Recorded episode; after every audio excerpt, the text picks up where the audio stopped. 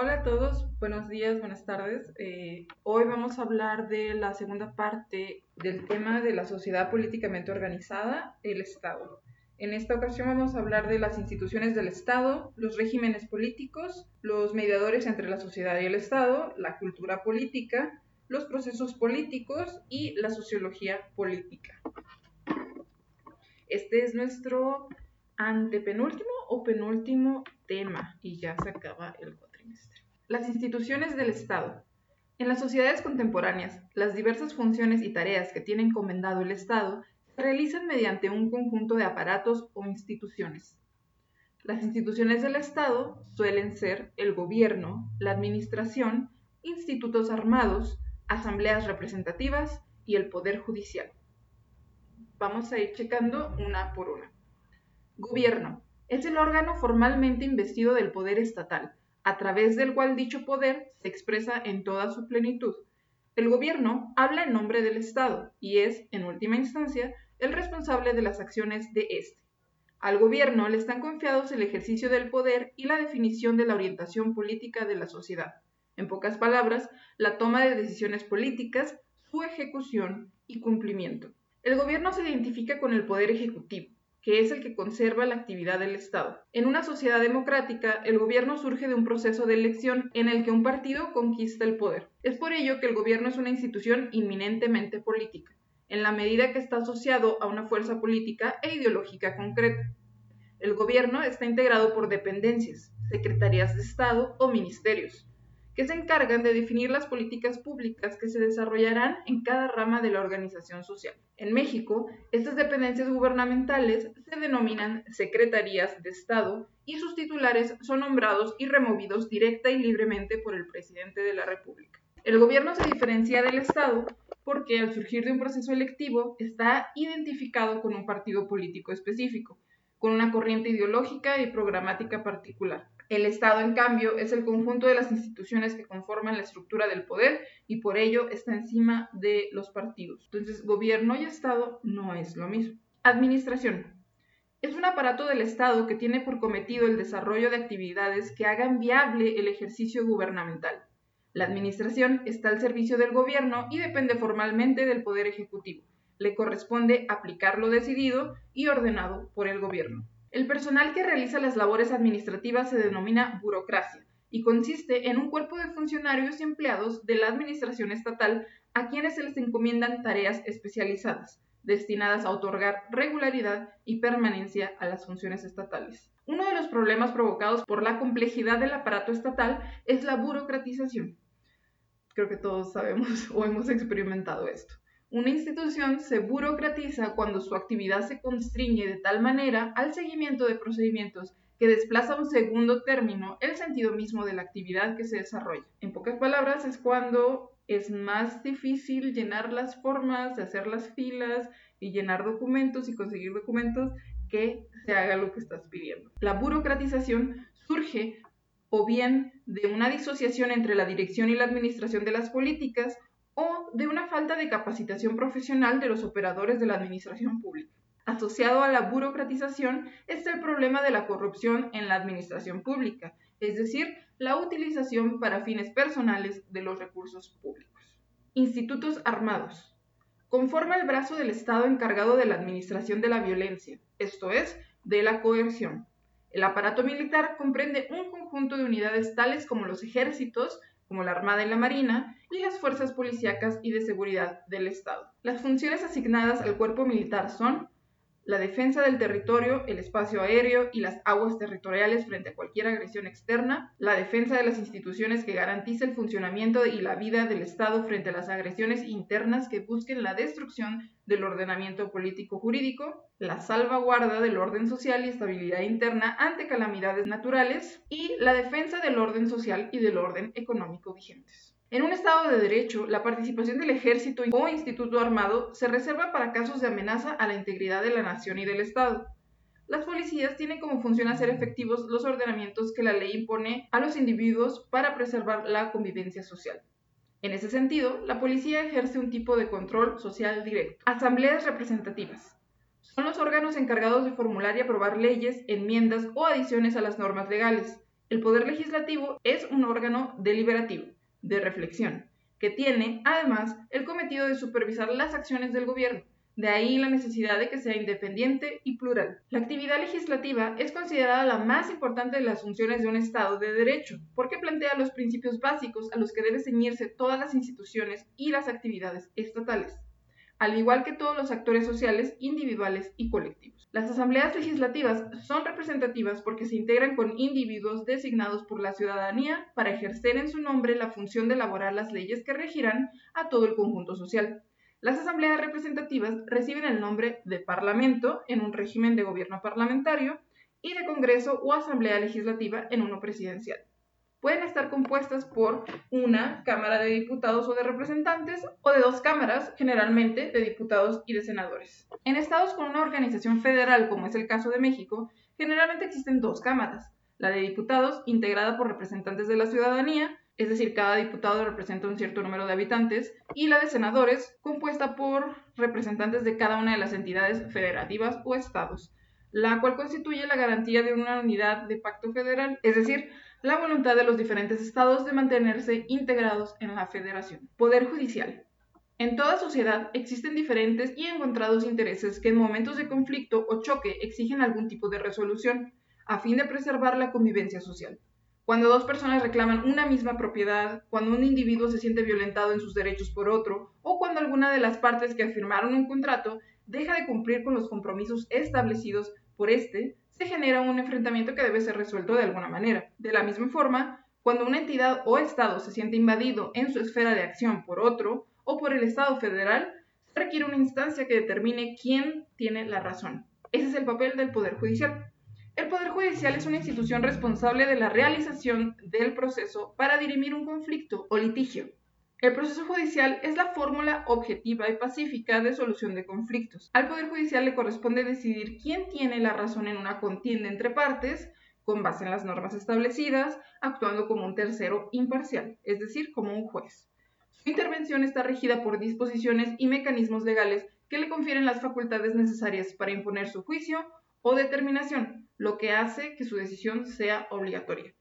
En México, el Poder Judicial Federal se deposita en la Suprema Corte de Justicia, que tiene la última palabra en materia de interpretación de la Constitución, los tribunales de circuito, los juzgados de distrito y el Tribunal Electoral, que es el órgano especializado para resolver los conflictos electorales de todo el país. Los regímenes políticos. Todo Estado se organiza y conduce de acuerdo con reglas que definen la manera cómo se accede al poder y cómo se ejerce. Este conjunto de disposiciones que regulan a las instituciones políticas y que están plasmadas en la Constitución se denominan régimen político. Un régimen político se distingue de otro por la manera como se selecciona a la clase gobernante y el tipo de funciones que ésta desempeña, por la forma como se procesan las decisiones políticas, por el tipo de relaciones que se dan entre las distintas instituciones y órganos del Estado y por la manera como se organiza la sociedad para desarrollar su participación política. De esta manera es posible identificar un régimen democrático porque éste se finca en un procedimiento de selección de los gobernantes que es abierto a la participación de los ciudadanos, es decir, un régimen pluralista y tolerante. En él existe un sistema de partidos competitivo que permite que cualquiera de estos pueda conquistar el poder, convocando a los ciudadanos a apoyar a sus candidatos y programas, y, finalmente, la relación entre los poderes ejecutivo, legislativo y judicial. Está regida por el principio de la división de poderes y de los pesos y contrapesos que impiden la concentración del poder en una sola persona o una sola instancia. Un régimen autoritario, por el contrario, funciona a partir de una estructura vertical de dirección política, no está abierto al pluralismo ni a diferentes corrientes de pensamiento. La participación política está restringida y no hay elecciones libres, ni un sistema de partidos político competitivo. Un régimen autoritario no se legitima por el principio electivo, por lo que suele recurrir a formas de legitimación por el carisma del gobernante o por su legado revolucionario. Los regímenes democráticos han adoptado dos grandes modelos, el régimen presidencial y el régimen parlamentario. En un régimen presidencial, el titular de gobierno, que es el presidente de la República, es al mismo tiempo el jefe de Estado y el jefe de gobierno, y es elegido por medio del voto libre y secreto, a fin de poder dirigir los diferentes ámbitos de la sociedad. El presidente se auxilia de los secretarios de Estado, nombrados por él, y, por tanto, solamente son responsables ante él. La división entre los poderes ejecutivo y legislativo es rígida porque cada uno de ellos tiene su propia base de legitimidad, puesto que cada uno de ellos surge de una elección específica. Aunque el ejecutivo tiene facultades de decisión y operación importantes, el legislativo tiene la atribución de vigilar y aprobar las políticas desarrolladas por el ejecutivo, ejerciendo con ello un cierto contrapeso para el poder. En el régimen parlamentario, el jefe de gobierno es el primer ministro y es una persona distinta al jefe de Estado, que usualmente es el rey o el monarca constitucional, como en el gobierno inglés o en el gobierno español o bien un presidente, como en el caso de repúblicas como Italia o Alemania. El primer ministro es el líder del partido político mayoritario y surge de la misma elección del Parlamento. Sus colaboradores conforman un gabinete de ministros seleccionados entre los integrantes del partido que obtuvo la mayoría en la elección del propio Parlamento, de tal suerte que los ministros son responsables ante el Parlamento por los programas y políticas que desarrollan. Los mediadores entre la sociedad y el Estado, partidos políticos y organizaciones sociales con participación política. Las organizaciones que enlazan a la sociedad con el Estado son básicamente de dos tipos, los partidos políticos y las organizaciones sociales con participación política. La distinción entre ellos se desprende de dos consideraciones. Uno, los propósitos que persiguen en su participación política y dos, el tipo de bases sociales sobre las que se asientan. Ahora vamos a hablar un poco de las diferencias entre partidos políticos y organizaciones sociales con participación política. En primera instancia, los partidos políticos tienen por objetivo conquistar el poder o participar en su ejercicio. Y las organizaciones sociales tienen por objetivo influir sobre los que tentan el poder. En segundo lugar, los partidos políticos descansan en un conjunto de ciudadanos pertenecientes a distintos sectores y con diferentes actividades, unidos por una concepción común de la vida política o por su adhesión a cierto proyecto político de sociedad, como ejemplo de partidos políticos están el PRI, el PAN, Morena, etc. En Estados Unidos podremos encontrar el Partido Republicano y el Demócrata, en España el PP y el PSOE, o el Laborista y el Conservador en Gran Bretaña. Por su parte, las organizaciones sociales descansan en categorías sociales específicas y se agrupan alrededor de una demanda o una exigencia particular.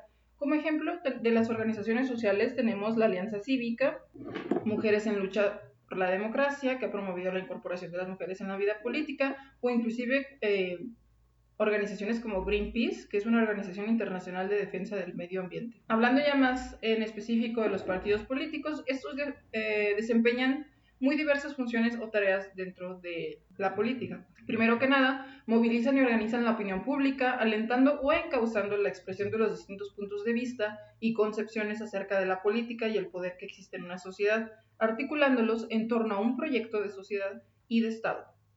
Segundo, estimulan la participación política de los ciudadanos al proporcionarles la opción alrededor de las cuales pueden ubicarse. Tercero, reclutan al personal político, es decir, entrenan a los líderes y a los cuadros políticos en las actividades de liderazgo, dirección y representación. Y por último, dan forma a la vida política, así como base social a la autoridad política, ya que una vez en el poder definen la orientación y los programas de gobierno y le confieren a éste sus apoyos sociales. El origen de los partidos políticos se identifica con el establecimiento en Europa del sufragio universal en la segunda mitad del siglo XIX y con la implantación de los procesos electorales como fórmula para definir quiénes ocuparían los puestos representativos populares. La extensión del derecho al voto hizo necesario que se formaran partidos políticos para dar causa a las preferencias electorales, es decir, para organizar las elecciones en torno a ofertas u opciones políticas. Los sistemas de partidos. En cada país, el conjunto de partidos políticos establece una serie de relaciones más o menos estables que dan lugar a lo que se denomina sistema de partidos. Los sistemas de partidos se dividen en dos grandes grupos, sistemas competitivos y sistemas no competitivos, que se identifican con los regímenes políticos democráticos, autoritarios o dictatoriales. Dentro de los sistemas de partidos competitivos tenemos los bipartidistas pluripartidistas o de partido dominante. Y en los no competitivos tenemos de partido único o de partido hegemónico. Un sistema bipartidista es aquel en el que existen dos grandes partidos políticos con un gran potencial competitivo que asegura la alternancia del poder. El caso principal o el, ejemplo más claro de esto es eh, el sistema bipartidista estadounidense. Sistema pluripartidista es aquel en el cual la opinión ciudadana está más diferenciada y fragmentada, lo que se traduce en la existencia de más de dos partidos, lo cual dificulta la construcción de una representación mayoritaria. Sistema del partido único es aquel en que las diferencias internas de la sociedad se consideran secundarias. El unipartidismo suele relacionarse con sociedades en las que pretendidamente existe un gran consenso alrededor de una sola fuerza política. Desde luego, los sistemas unipartidistas implican la existencia de cierto control coercitivo sobre la sociedad y de manifestaciones de intolerancia frente a la disidencia o la oposición. Los ejemplos típicos de unipartidismo son los sistemas comunistas, como la Unión Soviética o la Cuba revolucionaria. Sistema del partido hegemónico. En este tipo de sistemas existe una multiplicidad de partidos políticos, pero solo uno tiene la posibilidad real de conquistar el poder, porque tampoco hay condiciones efectivas de competencia. A diferencia del unipartidismo, se reconoce oficialmente a la oposición y el partido en el poder comparte con otros partidos puestos de menor jerarquía. Hasta fechas muy recientes, el ejemplo por excelencia del sistema de partido hegemónico era el mexicano, en el que el PRI estuvo muchísimos años en el poder. Organizaciones sociales con participación política. Las organizaciones sociales que se interesan por participar políticamente son agrupaciones ciudadanas cuyo objetivo es defender intereses y demandas comunes, manifestándose y presionando a los poderes públicos a fin de que estos elaboren políticas favorables a dichos intereses y demandas. Estas organizaciones se diferencian de los partidos políticos porque no tienen la pretensión de tomar el poder y gobernar, sino solo la de influir en quienes gobiernan. En un primer momento, dichas agrupaciones se conocieron como grupos de presión y su surgimiento se debió al distanciamiento cada vez mayor que se daba entre los ciudadanos y los centros de toma de decisiones, así como por la creciente intervención del Estado en la regulación de las más variadas actividades sociales.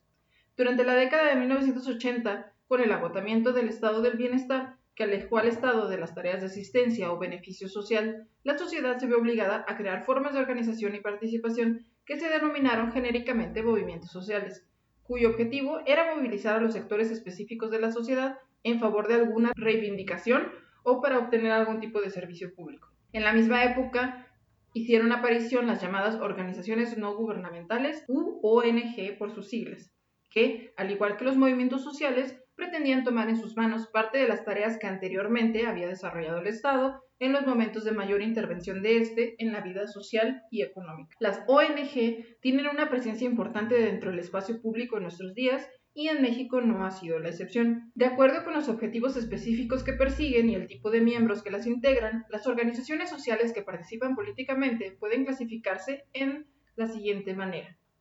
Número 1. Grupos de protección que defienden un sector bien definido de la sociedad y buscan obtener beneficios básicamente materiales para sus miembros y grupo de base. Algunos ejemplos característicos de estos grupos son los sindicatos y las asociaciones. 2. Grupo de promoción.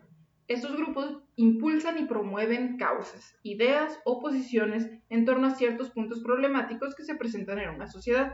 Los ejemplos más conocidos son las iglesias, los movimientos ecologistas y las asociaciones en favor de los derechos humanos.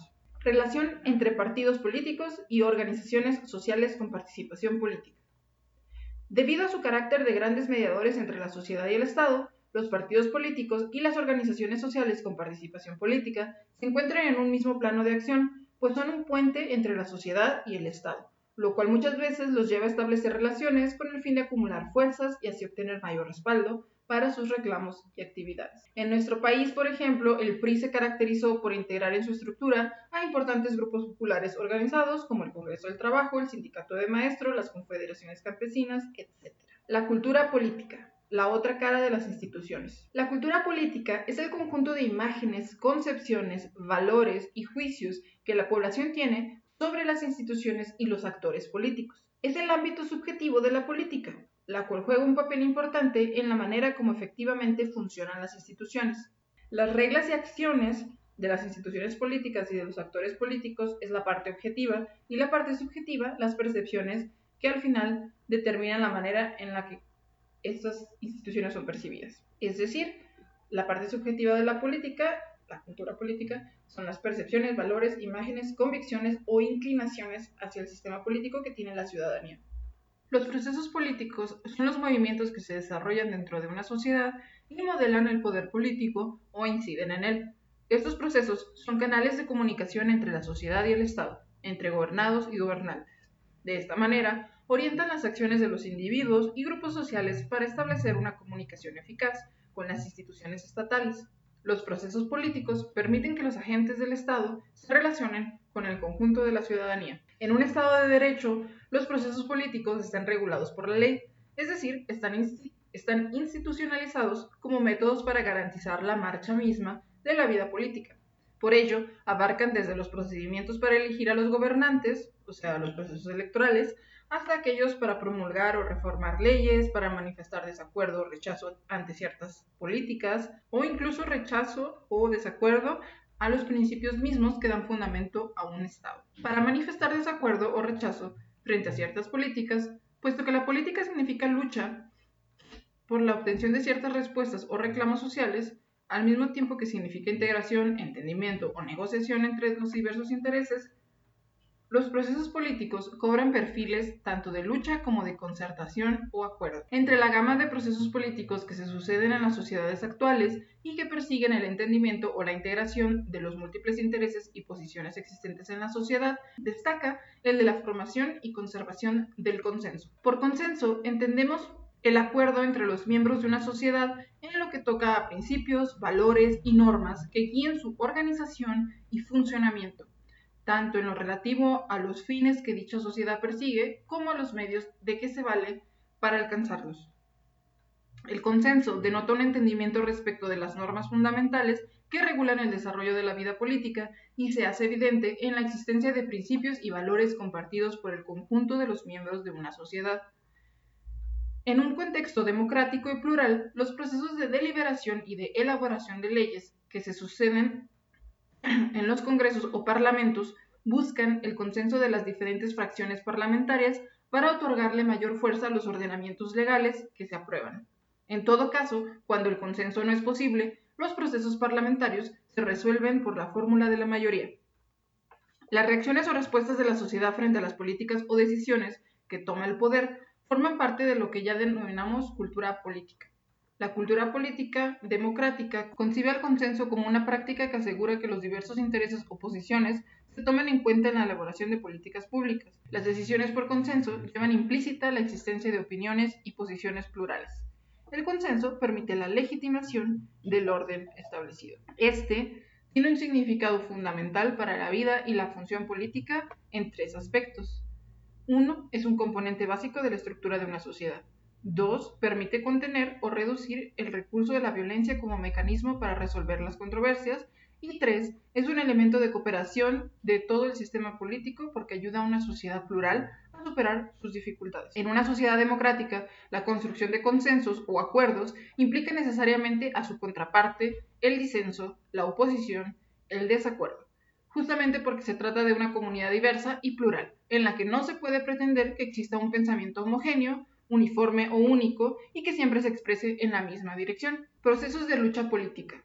Son aquellos procesos políticos encaminados a la conquista del poder o la participación en el ejercicio de este, así como a la obtención de decisiones favorables a ciertas demandas sociales.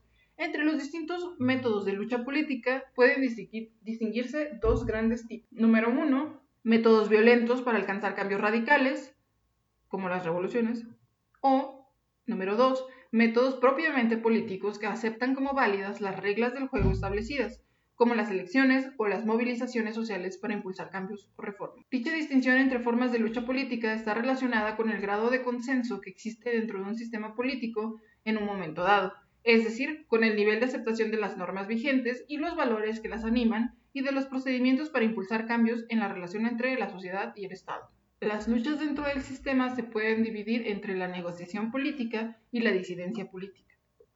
La negociación política consiste en el diálogo y en el intercambio de argumentos y razones para llegar a un arreglo. La negociación política implica siempre concesiones eh, por las dos partes del conflicto. Cada uno tiene que ceder una fracción de sus demandas para poder llegar al arreglo y usualmente se usa a un mediador como ayuda. En cambio, la disidencia política es el proceso mediante el cual se expresa el desacuerdo político organizado también conocido como oposición política. La disidencia se refiere a un grupo o grupos que persiguen fines contrapuestos a los de aquel que detenta el poder económico o político en cierto momento. Los métodos de expresión de la disidencia varían de acuerdo con el objetivo pretendido y pueden dividirse en dos partes. Uno, dentro del sistema a partir de los canales reconocidos por el orden establecido. Los métodos son pacíficos, oposición electoral, oposición parlamentaria o movilización pacífica y en contra del sistema, que puede ser a través de vías no aceptadas por las instituciones públicas. Sus métodos pueden ser violentos como el terrorismo o la guerrilla. La sociología política como rama especializada en el estudio de las relaciones de poder. La sociología política es la rama de la sociología que se encarga de estudiar y comprender las relaciones de poder que se establecen en una sociedad, principalmente entre los gobernados y los gobernantes, pero también entre los propios gobernantes con relación al apoyo o aceptación que les brinden los gobernados y entre los gobernados para alcanzar una mejor posición frente a los gobernantes, para que sus demandas sean atendidas con mayor eficacia. Esta rama de la sociología analiza tanto las formas de gobierno y de control social por parte de las instituciones políticas, como la manera en la que dichas formas de control están reguladas por la ley para que sean aceptadas y acatadas por los gobernados. La sociología política se encarga de comprender cómo suceden los procesos mediante los cuales los individuos se vinculan con el poder cómo participan en la toma de decisiones de los gobernantes y cómo se organizan para impulsar sus demandas e intereses. La sociología política estudia las formas como las personas se han gobernado, es decir, cómo han logrado establecer reglas de convivencia pacífica para evitar el choque o el enfrentamiento entre los diferentes intereses y posiciones que naturalmente se presentan en una sociedad.